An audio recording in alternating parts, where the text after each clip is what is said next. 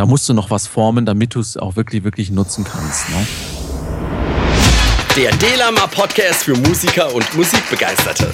Deine Anlaufstelle Nummer 1 für Tipps und Tricks rund um Musikproduktion, Recording, das Musikbusiness und einfach alles rund ums Musikmachen. Der Podcast auf www.delamar.tv. Delamar, Musify Your Life.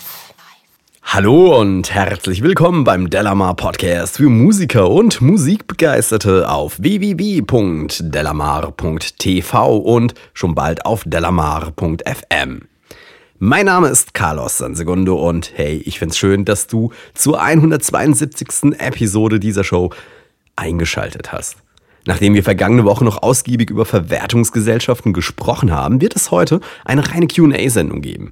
Eine QA-Sendung, in der wir Fragen von Songwriting über Producing mit Ableton Live, Pro Tools, Cubase oder Sonar bis hin zum Audiocomputer sowie Drum Recording und Drum Mixing besprechen werden. Aber da ist noch nicht Ende. Denn wir verlosen in der heutigen Sendung ein Plugin. Du kannst ein Equalizer-Plugin von Analog in the Box gewinnen. Doch dazu später mehr. Denn jetzt erstmal nochmal das hier. Haben wir deine Rezension denn schon vorgelesen, die du uns in iTunes geschrieben hast? Nein? Na, Vielleicht, weil du uns noch keine geschrieben hast. Mit deiner Rezension in iTunes kannst du uns helfen, diese Sendung noch beliebter zu machen und sie vor allem am Leben zu erhalten. Auch und gerade für dich. Auch über deine Empfehlung an Freunde und Bekannte freuen wir uns, ist doch klar. Und jetzt wünsche ich dir beste Unterhaltung mit der 172. Episode des Stellamar Podcasts. Nur vollständig mit Maria Kimberly Höhn. Einen wunderschönen guten Abend. Paul Tonyogi Chapo. Guten Abend aus Dortmund. Matthias Müller. Chaka Chaka. Hallo Carlos. Chaka Chaka ist klar. Und man höre und staune, Moritz Schleifelder. Halli, hallo. Na, yeah. na, wie geht's euch heute Abend? Voll fett, Alter. Alles gut. Mein Mischpult ist wieder da. Juhu. Ja, das Mischpult, bei dem du äh, nicht einmal, nicht zweimal, nicht dreimal, nicht viermal, sondern fünfmal, fünfmal. was hast du machen lassen? Das, ach du, ganz unterschiedlich. Ich glaube, zweimal ist jetzt schon äh, irgendwie die Firewire-Schnittstelle, das Board getauscht worden und jetzt ist zum zweiten Mal das Schaltnetzteil getauscht worden.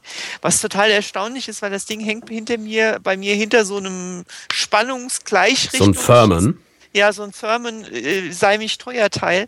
Das dürfte und kann einfach nicht passieren. Also, also bei mir hält das Firmenteil alles schön im Schach. Ja, ich glaube auch nicht, dass es an dem Firmenteil liegt. Ich glaube einfach, dass diese Schaltnetzteile. Naja, ich will die Firma jetzt nicht nennen, weil. Wieso? Vornik hat auch einen super Support, wenn sie es hier fünfmal repariert haben. Ja, und zwar auch jedes Mal umsonst. Das liegt aber daran, dass die Abstände immer kurz unterhalb eines Jahres waren. Ah. Aber ähm, nee, es war auch super schnell. Es war innerhalb von einer Woche wieder da. Ähm, es heißt auch, es wäre ein Montagsgerät. Äh, wohl, also was so viel heißen soll, wie so oft im Support ist, ist ein Einzelfall. Ich weiß es nicht. Also ich, Phonic macht halt Geräte mit extrem viel äh, Funktion für kleines Geld. Und ich denke, da ist genau das Problem wie immer, dass halt natürlich die Hardware, die dann verbaut ist, halt nicht die stressigste ist, ja. Und dementsprechend gehen halt solche Teile einfach kaputt. Ich hätte ja nicht Unlust, äh, mal so ein Ding, wie du es da hast, äh, zu testen. für uns, für die Redaktion, ja. Mal zu gucken, ob das ein Einzelfall ist.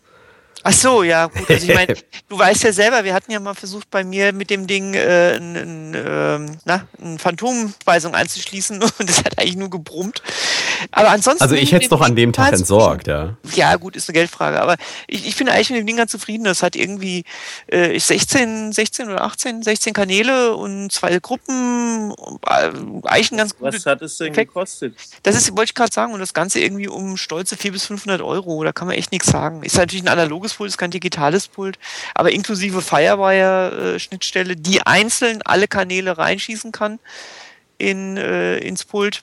Natürlich keine Automatisierung und so. Hm. Und also für den Preis ist es völlig, völlig legitim. Also vom, vom Sound und allem kann man sich ja echt nicht beschweren halt. Das aber, was halt echt natürlich nervig ist, wenn das Ding einmal im Jahr in Reparatur geben muss. Aber naja. Nee, da fällt mir nur der Spruch vom Paul ein. Genau, ich weiß, ich weiß. billiges Equipment können wir uns nicht leisten. Ja, genau. Das so. ist es. So, so muss er lauten. Original aus dem Original äh, äh, Mund des, des äh, ich, ich, weiß nicht, ob Erfinders, aber. Ich weiß schon jetzt, dass er Spruch des Jahres wird, glaube ich, am, bei unserer Gala.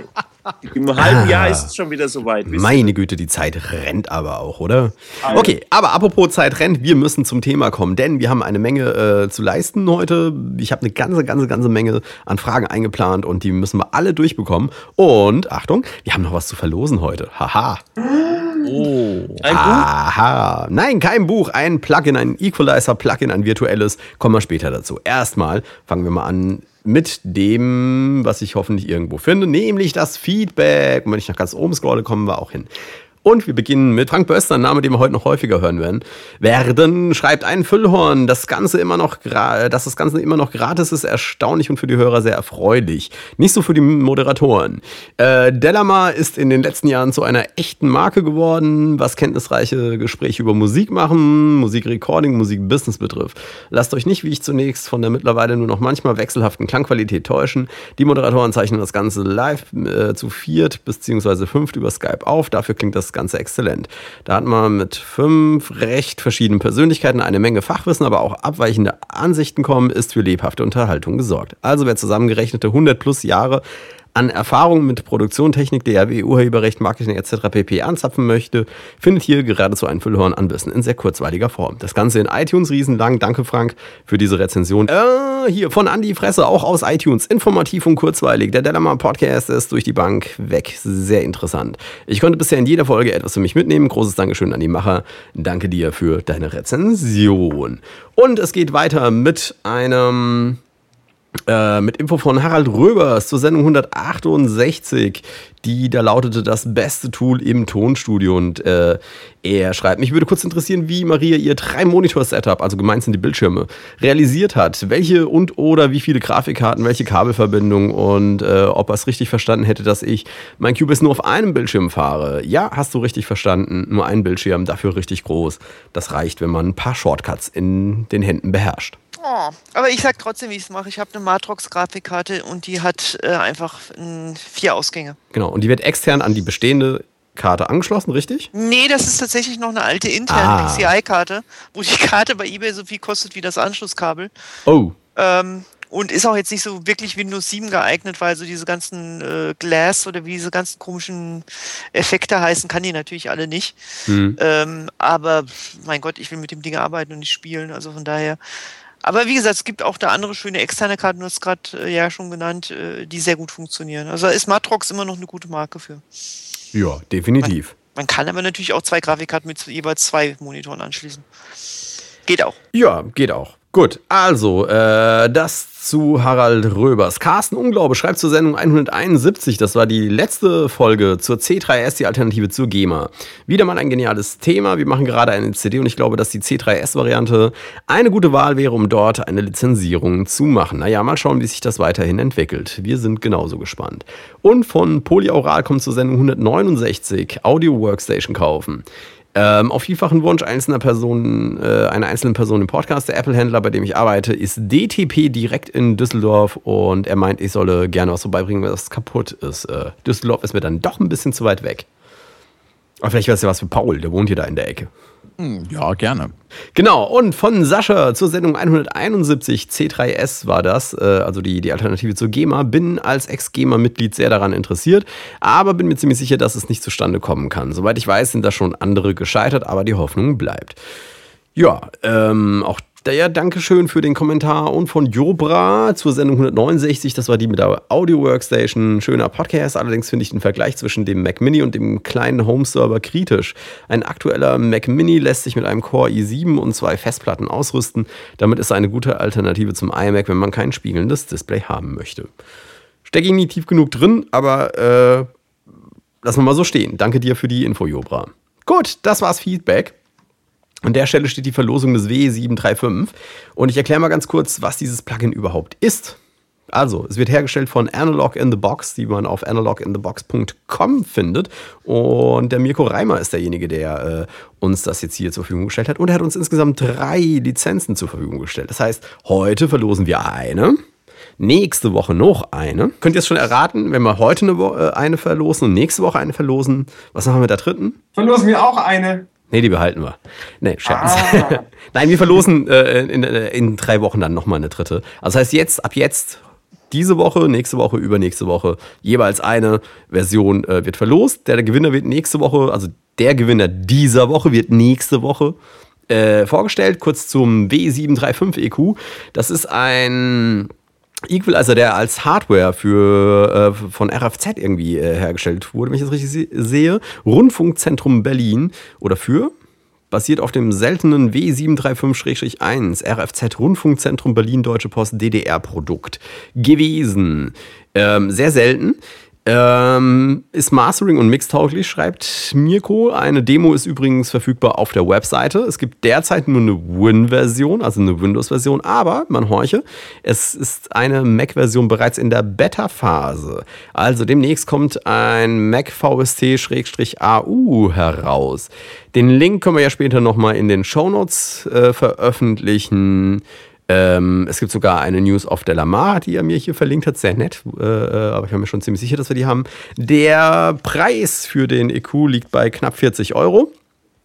Und er klingt richtig gut, wie ich vorhin festgestellt habe. Ich habe ein bisschen rumgespielt. Äh, ist ein bisschen eigenwillig in der, in der Bandwahl, weil du lädst diesen Equalizer, also das ist mit einer Faltungstechnologie wohl gemacht. Und ähm, du lädst diesen Equalizer und hast halt ein Band. Und wenn du zwei Bänder haben willst, musst du den zweimal laden. Ist ein bisschen gewöhnungsbedürftig, ist aber natürlich ressourcenschonend. Ja, sieht hübsch aus, klingt gut, kann man gewinnen, nur bei der Lama. Und zwar wie, erzähle ich nochmal später. Wir wollen ja ein bisschen die Spannung äh, aufrechterhalten, oder? genau, also der Analog in the Box W735 später verlost. Neues auf der Lamar. Wir hatten Spenden. Haha. Und oh, ich habe es angekündigt, ich habe es angekündigt. Frank Böster hat uns 6,66 Euro äh, gespendet. Jo, danke, danke dir dafür. Und äh, vom Frank Hofmann kommt äh, nochmal 5 Euro. Ähm, der hatte uns schon vor zwei Sendungen, ähm, ähm, glaube ich, gespendet, wenn es dasselbe ist. Und deswegen nennen wir jetzt gleich nochmal seine URL hinten dran. Hauser.de, Grafik- und Audiobearbeitung. Hauser wie das Haus, das englische. Haus und Hauser.de. Danke dir auch, äh, Frank, für deine Spende. Schrägstrich Spenden. Gut, Apple schluckt Redmatica. Ähm, spannende News, spannende Artikel, spannende Kommentare, die drunter standen. Unbedingt bei Delamar reinlesen. Äh, also gerade die, die Kommentare waren sehr spannend. Da waren hier die, die Mac-Fanboys, die äh, über das, was unser Autor schrieb, nicht so glücklich waren.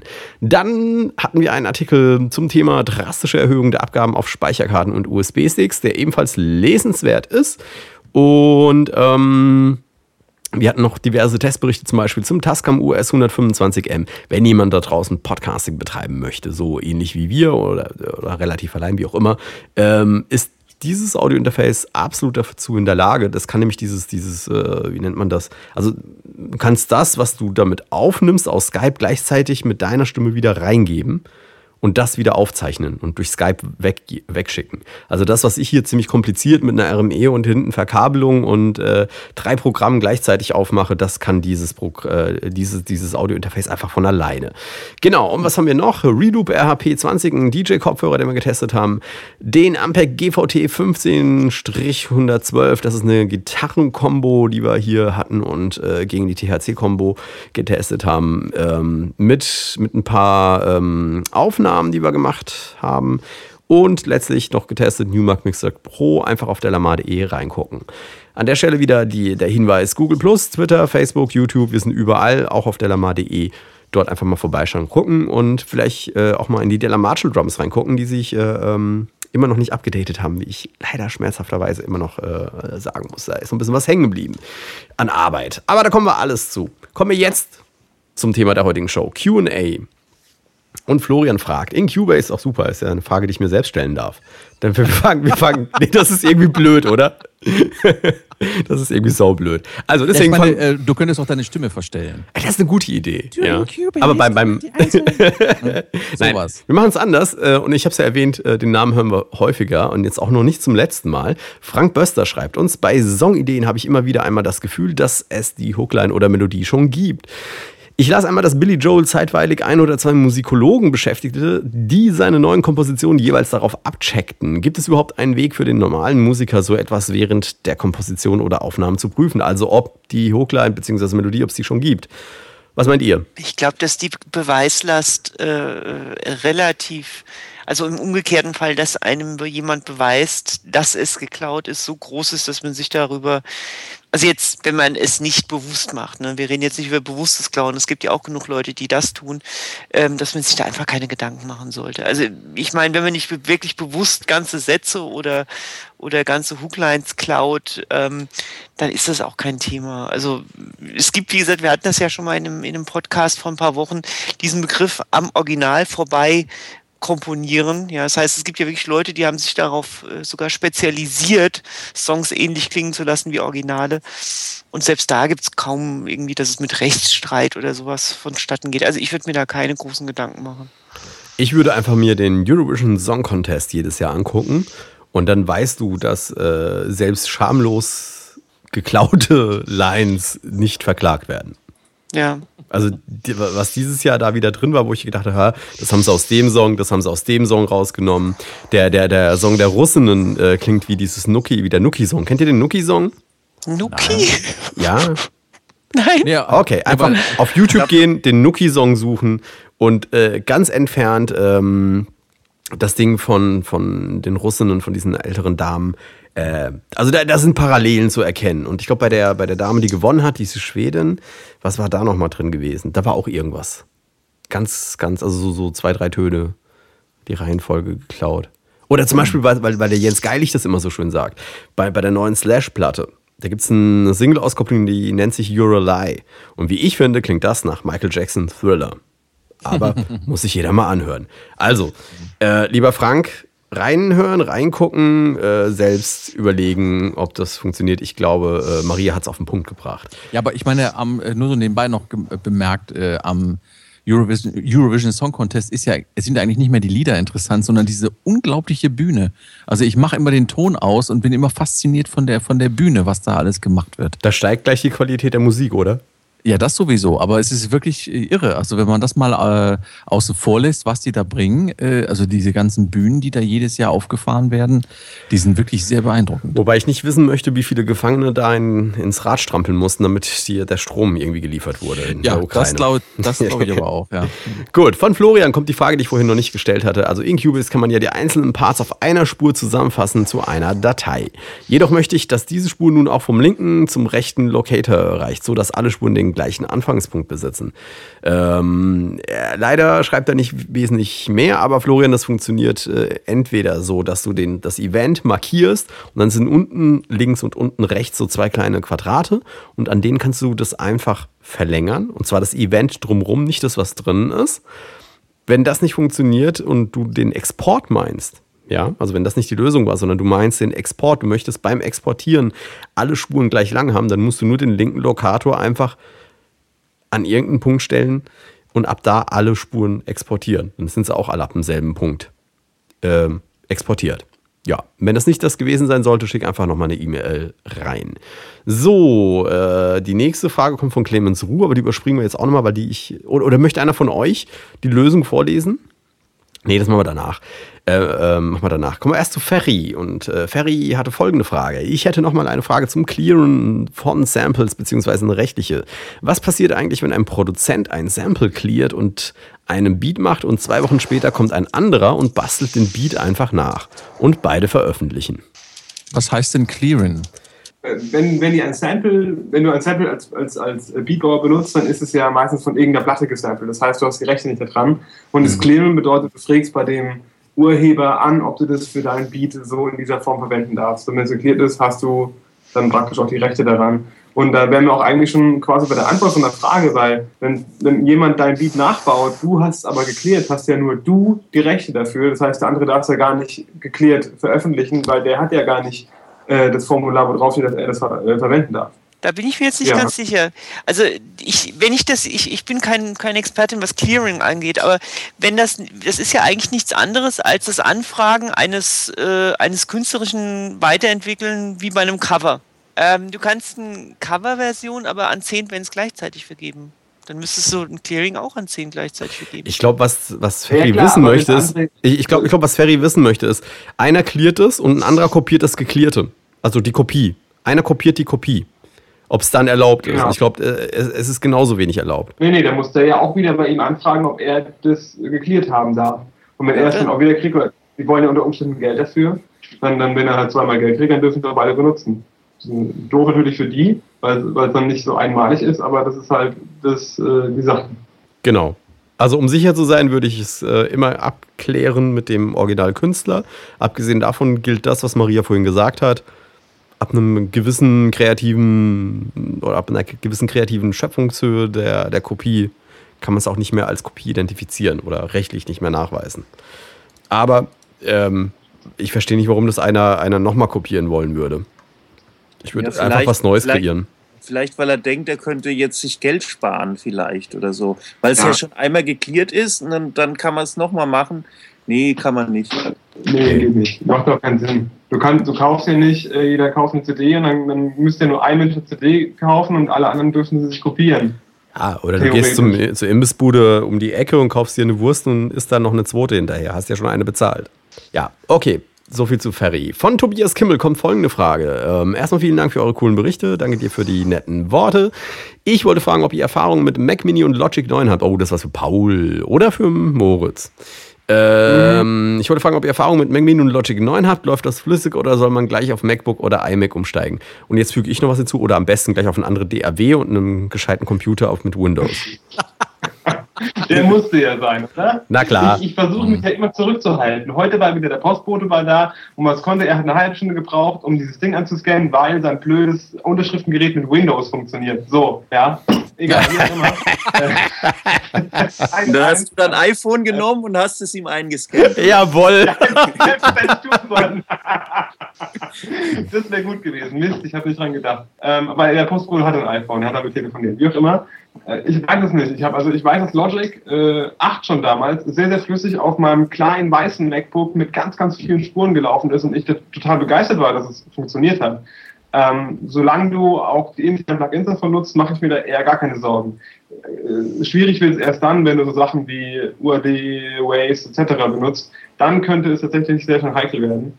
Äh, wenn du aber erstmal nur die internen Sachen hast oder keine großen äh, externen Plugins, würde ich da echt würde ich fast sagen, könnte gut funktionieren. Nee, also ich, äh, wir benutzen das ja auch, auch im Theater. Und ich muss ganz ehrlich sagen, ähm, diese kleinen Mac Minis sollte man nicht unterschätzen. Also das sind wirklich gute Arbeitstiere, die auch wirklich relativ rund laufen. Also es ist, ähm, ich kann da eigentlich nur Positives berichten. Sind die nicht eckig? Äh, doch, äh, aber an den Rändern sind sie rund. Abgerundete Ecke. Äh, genau. Alles klar. Äh, nee, aber, aber das ist, äh, also die, die Dinger, die sind wirklich nicht uninteressant. Also ich bin, ich denke schon, dass du das also problemlos nutzen kannst und es läuft auch soweit flüssig. Ich meine, ich kann das jetzt auch nur über Mainstage sagen. Das läuft gut. Alles klar, gut. Dann kommen wir zur Frage von Raphael, bevor wir gleich zu der Frage zurückkommen von Clemens Ruh. Ähm, Raphael fragt nämlich, ich wollte mir eine neue DAW zulegen und muss mich zwischen Pro Tools 10 und Cakewalk Producer X1 entscheiden. Mein Problem ist nun folgendes, ich hatte vor, die DAW auf meinem Rechner zu Hause und in meinem Proberaum zu installieren. Leider habe ich jetzt in einem Testbericht gelesen, dass Sonar X1 nur erlaubt, auf einem Rechner installiert zu sein. Und über Pro Tools habe ich davon nichts erfahren können, wollte nun fragen, ob ihr mir vielleicht sagen könnt, man Pro Tools auf zwei Rechnern installiert haben darf. Oder ob es vielleicht nicht doch möglich wäre, Sonar X1 auf zwei Rechnern zu installieren, weil ich diese DAW eigentlich bevorzuge. Beginnen wir mit der Frage mit Pro Tools. Matthias. Ja, natürlich darf er Pro Tools auf mehreren Rechnern installieren, auf so vielen Rechnern, wie er möchte. Ein kleines Problem gibt es natürlich. Er hat Pro Tools ist mit einem iLog verbunden. Das heißt, er kann nicht zwei Pro Tools gleichzeitig auf zwei verschiedenen Rechnern benutzen. Also gleichzeitig geht nicht, aber im prinzipiell äh, geht es natürlich, was er gefragt hat. Und das ist genau auch die Antwort für Cakewalk, denn die äh, Aussage, die du wahrscheinlich gelesen hast, bezieht sich auf die sogenannte Gleichzeitigkeit. Das heißt, du kannst bei Cakewalk auch ähm, ein, eine Version einfach mit demselben Registrierungsschlüssel und dem dazu freigeschalteten Seriennummer äh, auf mehreren Rechnern installieren. Das ist gar kein Thema, musst du nicht extra zahlen. Es geht nur um die gleichzeitige Nutzung. Du kannst es also nicht zeitgleich auf zwei Rechnern oder kannst, weiß ich nicht, du darfst es auf jeden Fall nicht auf zwei Rechnern gleichzeitig benutzen. Aber da ich glaube, dass du es nicht schaffst, äh, gleichzeitig in deinem Proberaum und gleichzeitig in deinem Studio zu sein, solltest du damit kein Problem haben. Oder du hast das Beamen erfunden und dann würde ich dich gerne kennenlernen.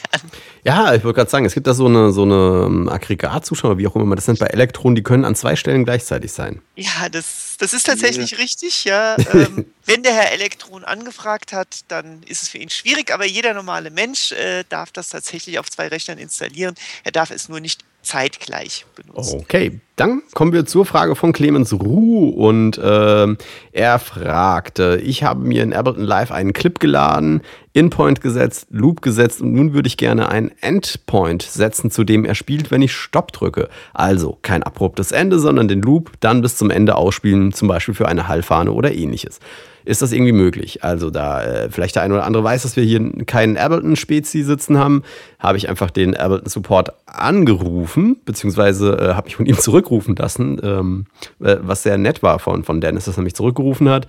Äh, Dennis Fischer, äh, Fischer hat uns noch eine E-Mail geschrieben mit der Lösung. Die lese ich jetzt einfach vor. Ähm, verstehe selbst wahrscheinlich nur die Hälfte. Kopiere den Originalclip und setze bei der Kopie den Clip-Start-Marker auf den Anfang vom Ende, also dahin, wo er anfangen soll zu spielen, wenn du Stopp drückst. Außerdem schaltest du den Loop-Button bei der Kopie aus. Wenn du nun den Originalclip stoppen willst, tust du das nicht durch Drücken der Stopp-Taste, sondern durch Starten der modifizierten Kopie. Dieser Clip löst dann den Originalclip ab, läuft einmal bis zum Ende und stoppt dann. Original und Kopie müssen dafür auf demselben Track liegen. Das funktioniert, wenn du per Hand stoppen willst. Wenn du nach einer bestimmten Zeit automatisch stoppen möchtest, kannst du dasselbe Prinzip für die, sogenannte, äh, die sogenannten Follow-Actions benutzen, im Handbuch weiter beschrieben. Ich hoffe, das hilft. Beste Grüße, Dennis Fischer vom Ableton Support. Herzlichen Dank, Dennis, für deine äh, Mithilfe dafür. Das habe sogar ich verstanden. Ja. Ich, bin ich jetzt aber Danke. auch nicht drauf gekommen. Danke, Dennis. Auf jeden Fall. Äh, fand ich total nett, dass die sich total schnell drum gekümmert haben, das zu machen. Und ähm, genau, ist nicht bei jedem Support so fix. Sagen wir mal bei den Leuten von Scheinberg war es immer ein bisschen länger. ja. ja, genau. Ähm, von Thomas kommt eine weitere Frage und er fragt, ich experimentiere gerade mit einem Gate äh, in Cubase herum und versuche mal auf meinem Mixer das Gate aufs Schlagzeug anzuwenden. Habe schon viel in einigen Fachbüchern drüber gelesen und nun geht es mal daran, die, das in die Tat umzusetzen. Also, er möchte gerne die Snare gaten, nicht zu krass, damit ich auf der Stereosumme vom Schlagzeug noch genug Raum und Dynamik habe. Und nun zu meiner Frage, setze ich das Gate in meiner Insert-Effekt-Reihe an erster Stelle oder ist es egal, wo ich es platziere? Und genau, er möchte, dass seine Rockproduktion nicht zu steril werden soll. Also Gate würde ich als erstes in, in Insert reinsetzen. Oder? Jemand widerspricht? Niemand? Ja, nee, ich, würde ich auch tun, weil du willst ja alles, was davor passiert, du willst das Gate ja sonst nicht beeinflussen. So, da, wenn du vorher Plugins äh, drauf machst, dann unter Umständen beeinflusst du äh, das Gate oder das Signal, womit das Gate dann reagiert oder nicht reagiert. Und dann könntest du eventuell Probleme kriegen. Du kannst aber zuerst auch noch einen Filter einstellen, einen Low-Cut oder einen High-Cut oder so. Du kannst, du kannst einen Effekt machen, um dein, dein Signal, was getriggert werden soll oder was gegated werden soll, um es besser aufzubereiten, damit es besser damit funktioniert. Beispielsweise alles, die Kickdrum rausholen. Ja. Ne? Wenn, die, genau. wenn, du, wenn du auf der Snare die Kick ähm, rausfiltern willst, dann bietet sich an, schon mal unten ein bisschen aufzuräumen, weil wenn da zu laute Schläge wären oder so oder so, zu laute, dann ähm, nützt ja das Gate dann auch nichts. Ähm, deswegen, ein Filter kann man zuerst auch noch einsetzen. Aber dann, die, dann meisten Gates haben ja sowas, die meisten Gates haben ja sowas wie ein, wie ein Filter schon drin, gerade für, für solche Geschichten. Also da muss man sich sogar bei den meisten Dingen keine Sorgen machen. Ja, ja, ja. absolut. Also ja. generell an Anfangsstellen oder wenn dann noch ein, ähm, ein Filter davor setzen.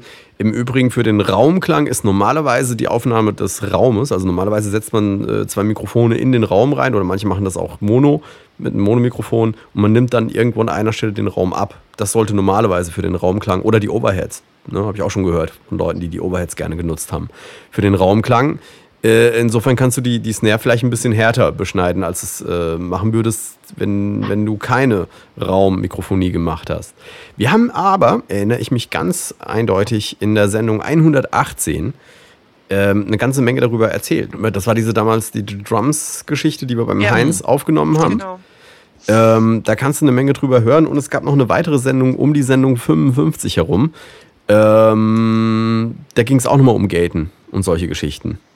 Lohnt sich nachzuhören. Äh, Thomas war es, glaube ich, ne? Ja. Der die Frage gestellt hatte. Ich finde jetzt leider mhm. nicht die richtige. Doch, jetzt habe ich das, den richtigen Reiter gefunden. Genau. So viel zum Thema Gaten von Schlagzeugspuren. Und zum vierten und damit auch zum letzten Mal in dieser Show kommt Frank Böster der eine weitere Frage hat, die wir hier nochmal aufgreifen wollen.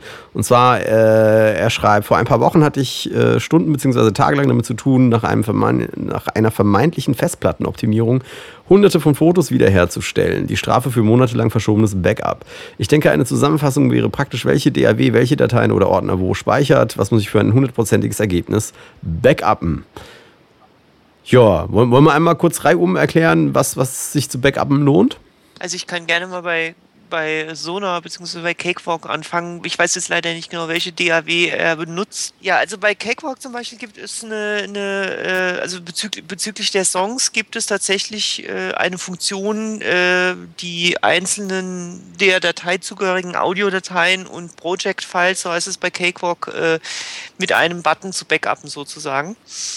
Und ähm, das klappt eigentlich auch sehr gut. Was du natürlich nicht backuppen kannst, ich glaube auch, das geht aber auch in, in anderer Software nicht, ähm, dass du quasi auch die ganzen äh, Plugins und Plugins-Pfade und sowas. Also ich glaube, wenn da ein Rechner crasht, musst du einfach von vorne aufsetzen. Mhm.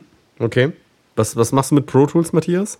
Ja, also die Projekte werden sowieso alle in eine Datei also in einen Ordner gespeichert. Das macht äh, Pro Tools automatisch. Man kann es auch irgendwo dann woanders hin speichern, aber sollte man einfach nicht tun. Und das kann man dann auf jeden Fall äh, speichern. Dann habe ich jetzt neuerdings ähm, mehr Platz in der Dropbox und da speichere ich meine Samples ab. Also das kann ich auch nochmal empfehlen. Ähm, dann hast du auf jeden Fall immer auf, auf jedem Computer deine Samples in der Dropbox liegen und da greifen dann, ähm, wenn du irgendwo dann Projekte austauscht, finden die dann automatisch die Samples ähm, auf dem anderen Computer auch in dem Dropbox-Ordner. Und äh, das funktioniert eigentlich sehr gut, so zum, zum Backuppen. Okay. Paul ich, oder? Ich, ich habe noch. Entschuldigung. ja, ich wollte einen von euch beiden gerade nach Logic fragen. Mhm. Im Endeffekt ja, machen wir es ähnlich wie, wie in Pro Tools. ähnlich wie in Pro Tools, was ich, was ich noch ganz gerne mache, so als kleiner äh, Datenmengen-Tipp, ist so, ich gehe immer, wenn, wenn ein Projekt zu Ende ist, gehe ich in meine Audio-Bin-Ordner und dann kann ich sowas auswählen wie äh, alle nicht im Projekt verwendeten Dateien auswählen und dann kann ich genau diese löschen und dann habe ich alle Audio-Sachen, äh, die ich aufgenommen habe, die nicht im Projekt Verwendung gefunden haben, kann ich somit eliminieren und Backup nur das Zeug, was ich auch wirklich verwendet habe. Und ja. was ich am Ende nicht gebraucht habe, das brauche ich auch in zehn Jahren nicht mehr. Ähm, und das minimiert es oft zu 50 Prozent, die Projektdateien. Je nachdem, wie gut die, die Musiker waren, die man auch, genau, ja, okay. auch. Die Funktion gibt es bei Pro Tools dann auch. Ich mache es lustigerweise nicht, weil ich mir immer denke, ach, Vielleicht wir haben es ja, gell? Wir können uns 100 Festplatten kaufen, wir haben da kein Problem. Ja, ja. Nee, aber, aber äh, die Erfahrung, die ich gemacht habe, ist also tatsächlich auch so, wenn du ähm, von Logic jetzt den ganz normalen Ordner nimmst und ihn äh, oder, oder die Dateien, die in diesem Ordner drin sind, in, mit dem ganzen Projekt, ähm, ist, es, ist es schon so, dass, äh, soweit ich weiß, wenn du das auf einen anderen Rechner reinlädst, dass alles, auch der ganze Mix, äh, sich wieder aufruft. Und natürlich, wenn du jetzt Dritt, äh, Drittanbieter mit benutzt hast, die, du, die der andere Rechner aber nicht besitzt, dann klar, dann kann das nicht aufrufen. Aber, aber jetzt nehmen wir mal an, jetzt würde ein anderer Rechner äh, auch dieselben Plugins haben, dann öffnet er das ganze Projekt mit allen Automationen, mit allen äh, Einstellungen der, der Plugins äh, halt ganz korrekt, wie du es abgespeichert hast. Ja, nee, also es gibt, du hast vollkommen recht. Also dieses, wenn du zum Beispiel jetzt einen anderen Sampler benutzt, Kontakt, ja. und du hast Samples, du hast Samples dann irgendwo gespeichert, auf dem einen Computer weiß Kontakt, wo die Samples liegen, machst es auf, kein Problem. Richtig. Aber nimmst du dieses Projekt jetzt irgendwo anders hin, dann macht er alles auf, nur findet diese Samples dann nicht. Und ähm, dann hast, dann hast du quasi so, ich, vielleicht gibt es auch noch irgendeine Funktion, die ich nicht weiß, aber das glaube ich eigentlich nicht, weil ich kenne mich eigentlich mittlerweile schon sehr gut aus. Also ich, ich wünschte mir, dass es ähm, so eine Taste geben könnte, dass man alle auch, auch solche ähm, Samples, die eben von Drittanbietern irgendwie sind, auch noch in die Session abspeichern könnte, das wäre super. Ich glaube, andere, andere DAWs können das super. Mm, ja, gut, aber ich, ich glaube, dann gibt es halt irgendwelche, irgendwelche Lizenzprobleme oder so. Ne? Also ich meine, die sind also ja nicht... Macht, macht, nur die, macht nur die eigenen Instrumente, die Plugins äh, rein. Das ist auch super, die speichern sich auch die komplette Instrumente rein. Alles mhm. toll, aber gerade bei Native Instruments so macht der nie was. In dem Moment, du kannst, du kannst, du kannst aber... Äh, die, die Samples, die du in dem Projekt benutzt, die kannst du ja nochmal ja. bei Kontakt nochmal äh, separat abspeichern. Ja, genau, das musst du mal extra abspeichern. Ja, das macht ja. ja auch Arbeit. Das macht, hm? macht ja auch Arbeit. Ist richtig, aber ich meine, es ist, also die, die Möglichkeit besteht aber. Ja, okay, stimmt. Also, also ohne dass der, dass der andere jetzt halt das, das Sample äh, oder das, das äh, Programm komplett besitzt, kannst du nochmal einen extra Pfad legen, dass er also auch die Samples ähm, soll. Äh, ich wollte nur kurz anmerken, bei Cubase äh, liegt der ganze Trick darin, am Anfang des Projekts einen eigenen Projektordner zu wählen, den irgendwo hin zu kopieren und alles, was man sonst macht, externe Dateien, wie äh, Matthias eben sagte, mit äh, dem Kontakt, auch dort reinzuspeichern, ja, also die Instrumente, die man im Kontakt macht, dort reinzuspeichern, alles dort in diesen einen Ordner und dann einfach nur die Ordnerstrukturen zu kopieren. Ich kopiere nicht, äh, also ich mache kein Backup der DRW selbst, der Einstellung in der DRW. So viele sind es nicht, die ich da verändere vom Standard, dass es sich rentieren würde. Ja, genau. also da kann man ja auch Presets abspeichern. Ne? Vielleicht kann man sich die Presets dann auch ähm, irgendwo separat ähm, nochmal backuppen. Ist es vielleicht wenn es besonders ausgefuchste Presets sind, ähm, dann wäre das auch noch äh, sehr schön, sich die zu behalten. Ist ja klar. Ja, also einmal im Jahr mache ich dann äh, äh, einen Backup der, der Cubase-Dateien. Die sind irgendwo in eigene Dateien und so weiter drin. Das macht schon ab und zu Sinn, aber ähm, ich habe festgestellt, wenn ich mich zu viel, also wenn ich mich zu viele von diesen Presets für Spuren und so weiter mache, dann ähm, entwickle ich mich nicht weiter, weil ich sie nicht neu mache, weißt du? Dann verlässt du dich immer auf deine Presets-Geschichten und so. Deswegen äh, ist es nicht blöd, wenn es ab und zu mal verloren geht. Ja, gut. Genau, gut. Also, ähm, man höre und staune, es sind 45 Minuten Aufnahmezeit ja, vorbei und wir sind alle durchgegangen. Äh, wie jetzt? Tja. Ja, wir sind fertig. Wir, machen jetzt Feierabend. Nee. Ja. ich denke, wir fragen einfach mal in, ähm, in den Chat hinein. Äh, wir haben also tatsächlich Zeit, mehr als ich gedacht hätte. Ähm, hat jemand im Chat eine Frage, die er stellen möchte, die wir jetzt beantworten könnten? Tonstudio 0815, Kaufhilfe, Samsung Resolve A8 oder Samsung Rubicon R5A. Ähm, die, die, die Frage hatte ich vorhin schon gesehen. Äh, Tonstudio, du hattest mir das auch per E-Mail geschickt, ist das richtig? Kann es sein, dass ich die auch gelesen habe in, in den letzten Tagen? Ja, genau. Okay, ähm, muss ich jetzt mal, muss ich jetzt mal kurz googeln, aber sollten die Dinger unter anderthalbtausend kosten, warte noch ein bisschen. okay. Genau, warte, warte noch ein bisschen, bis sie noch ja, Also ganz, ganz sicher. War, also ich, ich sehe gerade, die kosten im Paar, also die, die Resolve A8 kosten 225 Euro, 289, 289. Ich würde also mindestens 500 Euro ausgeben. Mindestens. Und noch ein bisschen warten. Ah, ich, ich selbst würde für mich noch ein bisschen warten, ja. Also die, die ersten Boxen, wo, äh, wo ich das, also wobei unter Vorbehalt, wir haben es nicht alle getestet, die es da draußen gibt. Ich weiß nicht, wie diese beiden speziell sind, aber die ersten Boxen, die wir hier vor Ort getestet haben, wo ich gesagt habe, die, die finde ich grandios, schon für das Geld. Das sind die Adams A7X. Ähm, die kosten im paar tausend Euro, glaube ich schon. Also sind schon auch nicht ganz günstig, aber die haben es fast bis an meine dünnen Audios geschafft, die äh, fast doppelt so teuer sind. Insofern, äh, das sind so die ersten, wo ich, wo ich zuschlagen würde. Aber äh, ich habe da gerade an die, an die Abhörer habe ich große, große Ansprüche. Wir werden nächste Woche im Übrigen in der nächsten Woche über das Thema Studiomonitore und Referenz hören äh, quatschen. Also da kannst du noch mehr Infos bekommen. Kennt einer von euch die zufälligerweise? Nee. Nee. Leider nicht. Okay, also ich glaube, also bis 300 Euro wahrscheinlich sind die ziemlich gut für den Preis, aber wer weiß, wie gut sie tatsächlich sind, weil es hilft dir ja nicht, wenn sie extrem gut für den Preis sind und du hörst trotzdem nicht, was du hören musst. Wofür, wofür willst du sie eigentlich haben? Das ist auch eine interessante Frage auf jeden Fall. Ja, die hätten wir vielleicht am Anfang stellen sollen, dann hätten wir noch intelligenter geklungen, oder? Für 3D-Videos gucken. Gut, was, was haben wir noch an Fragen hier? Äh, ihr hattet den Presonus Digitalmixer, den äh, im Test kann der Kompressor auch Sidechain vom AUX-Bus. Weißt du das zufällig, Matthias? Konnte der das? Also habe ich nicht getestet. Ich ja. habe ja nur, ich hatte mich nur fürs Recording vorbereitet, was ja leider nicht äh, stattgefunden hat bis jetzt. Vielleicht findet es ja noch statt. Und äh, dann kann ich das aber mal gucken, ob man da Sidechain, ob, Kambach, da eine Sidechain-Funktion Wir haben den Mixer noch hier, äh, gucken wir nach. Guck mal nach, wenn wir das Ding wieder auspacken. Das ist im Moment eingepackt. So, die A5X sagt Music reicht noch auch, wenn man nicht gerade Techno oder Hip-Hop macht. Äh, von Adam wahrscheinlich. Habe ich noch nicht selbst gehört, sollen aber auch recht gut sein. Gib mir da Geld mit. Ah, nee, Quatsch. Timothy's Monster fragt, ob wir zu den A7X was zum Frequenzbereich um die 63 Hertz sagen können. Dort sind sie noch zu hören. Ich glaube, bei 50 Hertz war es schon deutlich weniger Druck und bei 40 war kaum noch Druck da bei den A7X. Ähm, genau. Äh, was haben wir hier unten? Ah, hier wird gefragt, ob die KRK-Dinger was taugen.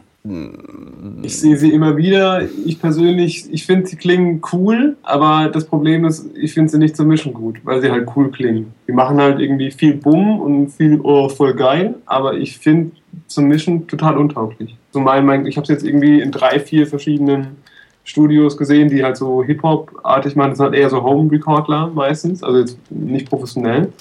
Äh, und ich finde, wir haben, immer, haben mir immer ihr ihre Mix gezeigt und der klang immer unglaublich fett. Äh, und dann habe ich es mir zu Hause angehört und dann war es irgendwie unglaublich vermischt.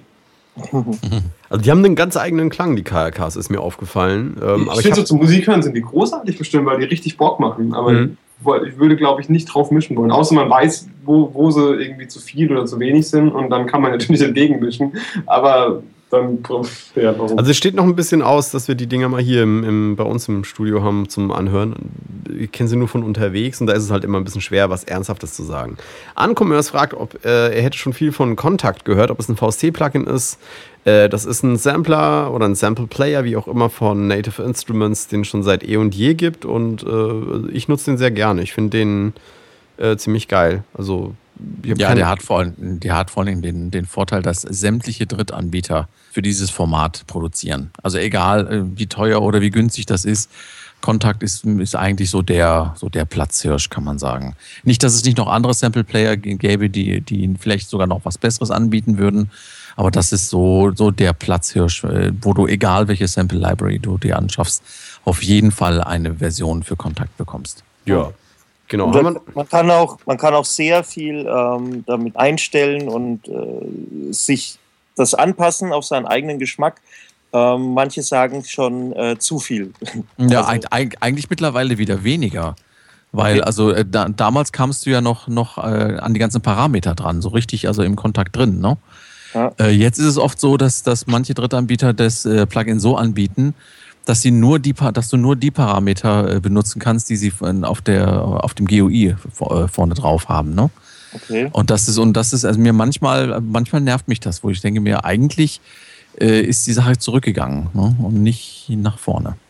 Aber ich meine, letztendlich, äh, was muss man heute noch groß an den Dingern einstellen? Die sind schon so, so gut produziert, dass man sie auch direkt schon benutzen kann. Also ich meine, äh, man muss es jetzt nicht unbedingt machen. Mehr. Hier ist eine wichtige Frage von äh, dem Menschen, der diesen unaussprechlichen Namen hat. Warum machen die vom Edeka nicht endlich Quadruple Chocolate Cookies? Na, ich finde das eine berechtigte Frage. Hm. Hm. Hm. Wir sollten mal uns einen Lebensmittelexperten einladen. Ja. Genau, ne? Auf jeden Fall.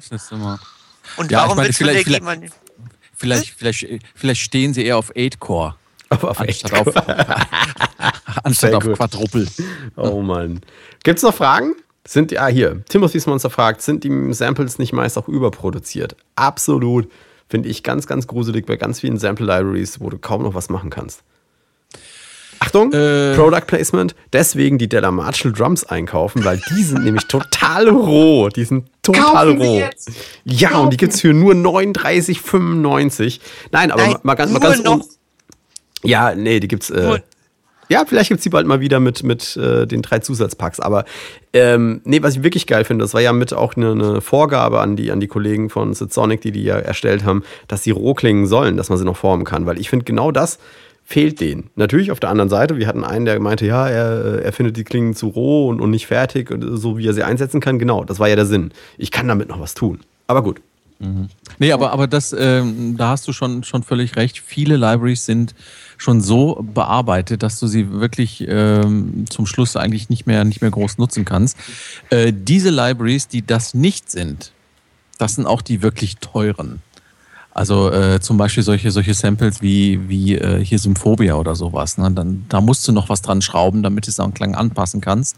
Aber das ist wirklich untenrum in den Bässen, das drückt und schiebt und äh, da musst du auch oftmals noch was wegnehmen. Da musst du noch was formen, damit du es auch wirklich, wirklich nutzen kannst. Ne? Mhm. Ähm, und, und also wirklich die Libraries, wo du das kannst oder noch viel formen kannst, das sind auch die richtig teuren. Hier ist noch eine weitere Frage und zwar kommt die von Tonstudio 0815. Ist Traktor 2.5 wirklich so geil? Weiß ich nicht, habe ich nicht installiert, testet Juri gerade für uns, aber ich habe eine Information von Juri schon vorweg. Ähm, anscheinend sind diese Sample Decks, die neu sind in 2.5, äh, wohl nur so richtig über die F1. Ja. Ähm, also über, über diese Control-Einheit, die jetzt gerade rausgekommen ist, die F1, äh, erreichbar. Ja, ich habe ich ja? hab da ein paar Videos, gibt es ja jetzt ähm, schon mhm. im Netz von der F1. Sieht eigentlich sehr lustig aus, dieses Teil. Also würde schon, glaube ich, also mit 16 verschiedenen, verschiedenen Farben hat man dann, ähm, kann man da Samples abspeichern. Es sah so aus, als könnte man ähm, diese Sample-Decks dann so abfeuern wie auf einer Maschine. Teste ich auf jeden Fall auch mal an demnächst. So, noch eine Frage. Wie kann ich in meinem Raum, Mietswohnung, Mehrfamilienhaus am besten nach außen hin akustisch abschotten? fragt Rund 3. Äh, ausziehen, Haus kaufen, Garten drumherum bauen perfekt. Ja, aber du kannst oh. natürlich schon, ja. schon einiges machen. Also siehe äh, Podcast, wie baue ich mir eine Schlagzeugkabine? Eine Kabine. Hängt natürlich, ja, mein Gott, kannst du schon auch in einem Mietshaus machen. Die Frage ist, wie lange du da wohnen wirst und wie viel Geld du investieren willst. Aber machen kannst du das natürlich schon. Also aber, aber eine Kabine, ich, äh, nochmal, du kannst den Raum selbst ganz schwer, ganz, ganz schwer nur äh, abschotten. Aber du kannst eine Kabine reinbauen. Raum in Raum. Raum in Raum, ganz genau. Das ist das Wort der Wahl. Du kannst es schon irgendwie gelagert, irgendwie mein, mein 3000 Tennis, halbe Tennisbälle Phänomen, Schall entkoppelt, äh, in, in einen Raum, einen Raum bauen.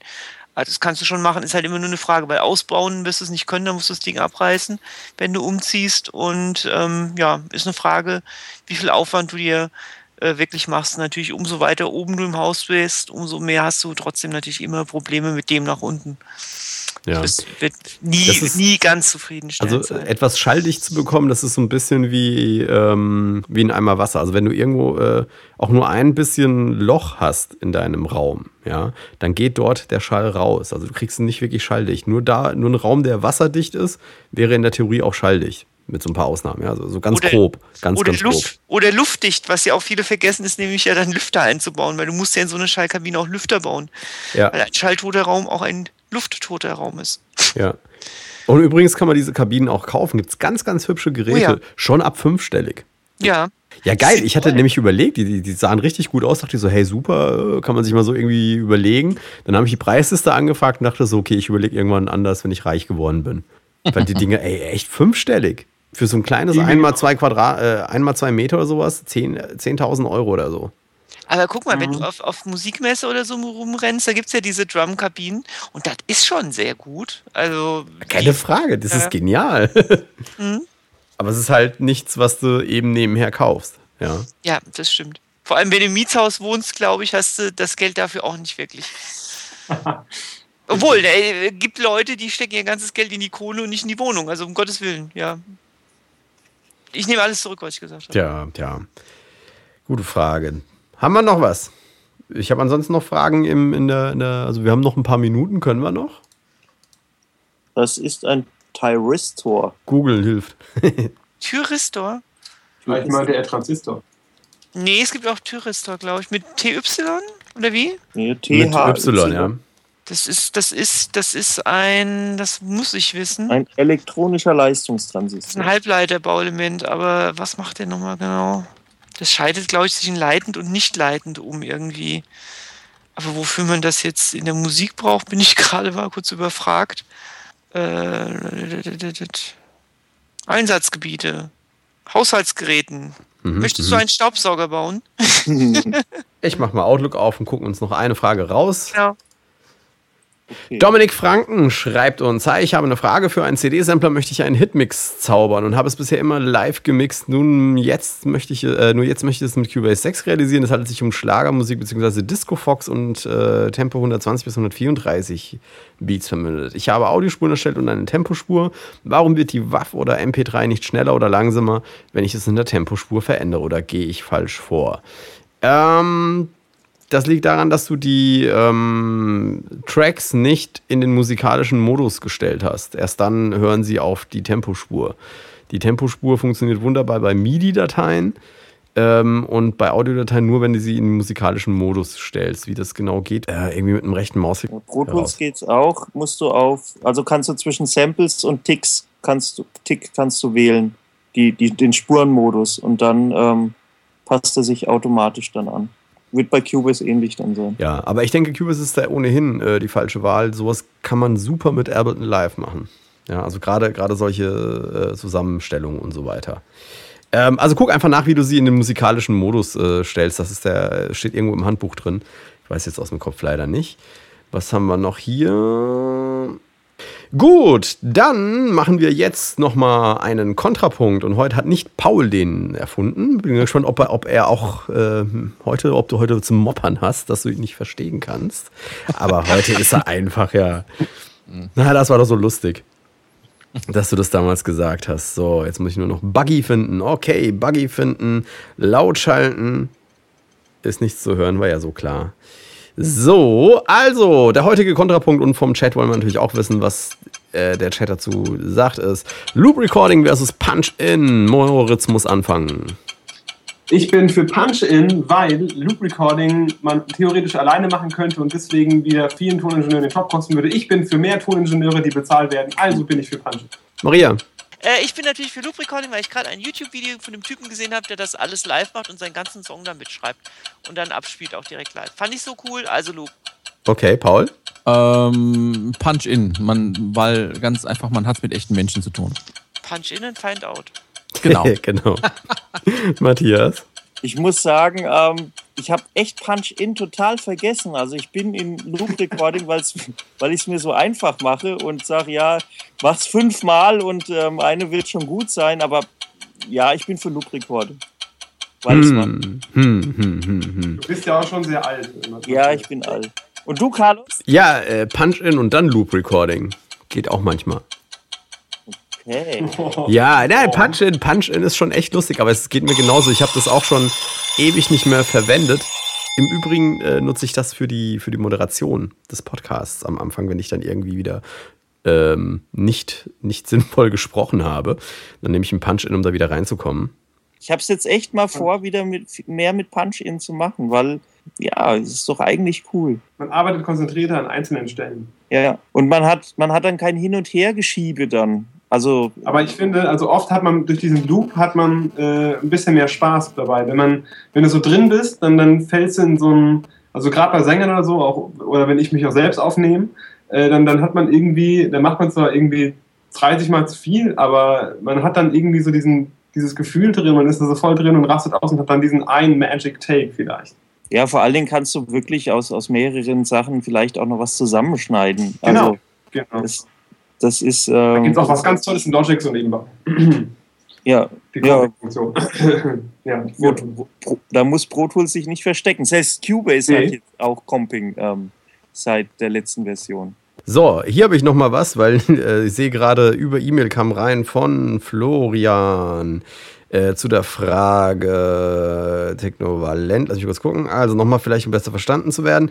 Ich will einen Song von uns an ein Mastering-Studio abgeben, damit die Spuren nicht durcheinander geraten sollen, diese denselben Anfangspunkt haben. Mir kam mal der Begriff Konsolidieren unter. Der Versuch, die Events länger zu ziehen, Rechteck an den Enden funktioniert nicht, da diese schon als eigenständige Datei gesetzt wurden. Ich hoffe, ich konnte mich jetzt besser verständlich machen, wenn nicht einfach nochmal per Mail schreiben. Genau, das ist die Sache mit dem Export.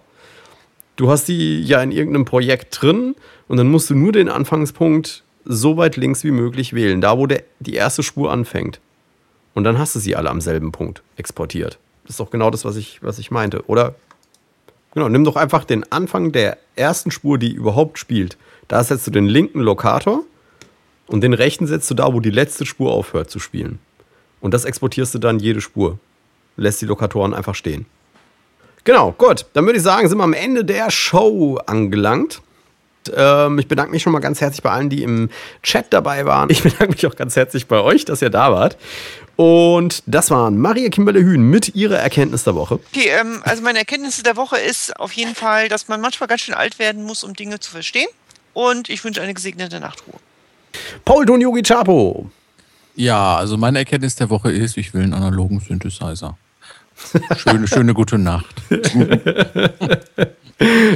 äh, Moritz Schleifelder. Meine Erkenntnis der Woche ist, dass ich jetzt alles erreicht habe, was ich je in meinem Leben erreichen wollte, denn ich habe ein Foto mit Winnie the Pooh. Gutsnächtle. Und Matthias Müller. Ja, meine Erkenntnis der Woche ist, ähm, ich habe keinen Haarausfall, sondern ein schönes Gesicht braucht Platz. du und, wächst durch deine Haare durch. und äh, ciao Carlos und ich grüße natürlich Winnie the Pooh. Genau. Ja. Ja, das ist eine spannende Sendung gewesen und jetzt willst du sicherlich noch wissen, wie du das vorhin vorgestellte Plugin gewinnen kannst. Na, ich verrate es dir. Schreib uns einen Kommentar mit dem Titel deiner Lieblingssendung unseres Podcasts in die Show Notes zu dieser Folge auf, Achtung, delamar.tv. Nicht auf de, sondern auf .tv. Und schreib uns dazu, warum dir genau diese Folge, also nicht die jetzige, sondern die, die deine Lieblingssendung ist, so gut gefallen hat. Kommende Woche teilen wir dann den Gewinner im Rahmen der Show mit und verlosen, Achtung, ein weiteres Plugin. Nochmal dasselbe. Wie das funktioniert, hm, das weiß ich jetzt noch nicht, aber du kannst ja einfach wieder einschalten und lauschen. Also am besten gleich notieren. Am kommenden Montag geht es um 21 Uhr live weiter mit dem Thema Studiomonitore kaufen und Referenz hören. Stay tuned und das Plugin gibt's oben drauf. Das war's für heute von mir. Mein Name ist Carlos Sansegundo und wir sehen uns gleich wieder auf Delamar. Der Delamar Podcast für Musiker und Musikbegeisterte auf www.delamar.tv. Delamar, Musify Your Life.